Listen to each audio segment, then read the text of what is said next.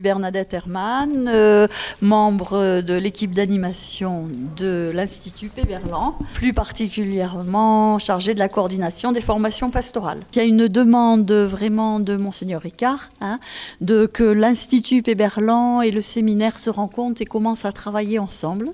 Donc ça, c'est au niveau de la formation, mais aussi c'est une réalité qui est vécue sur le terrain. Hein, dans, voilà, autant dans les services que dans les secteurs.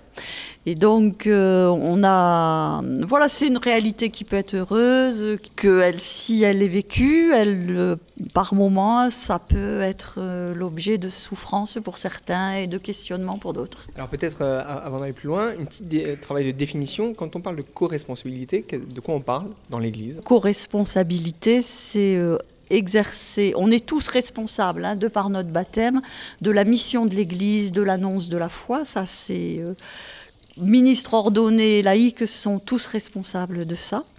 Et qu'on peut exercer aussi, euh, certains sont appelés dans, dans, ce sacerdoce baptismal universel à euh, collaborer dans l'Église. Certains sont appelés à collaborer à la mission, j'irai à l'intérieur de l'Église hein, de sanctification des fidèles après qui se mettent au service du monde.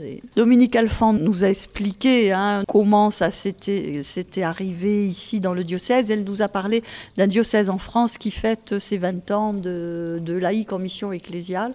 Donc ici, j'ai supposé que c'était c'était plus récent ici.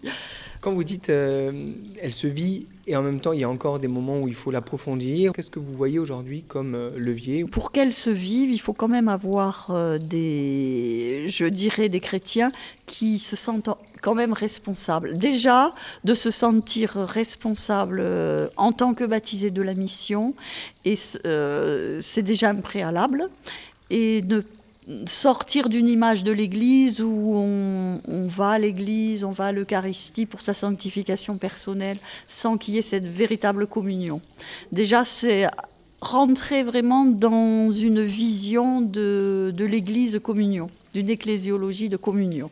Et c'est ce que nous a beaucoup apporté le séminaire Pascal de Martin Prader, qui nous a parlé vraiment de cette ecclésiologie de communion. Et c'est vraiment il faut rentrer, euh, déjà être en relation, je dirais avoir cette idée de l'ecclésiologie de communion et bâtir euh, vraiment la fraternité à l'intérieur de l'Église. Si on veut qu'elle se vive à l'extérieur, il faut la vivre vraiment à l'intérieur.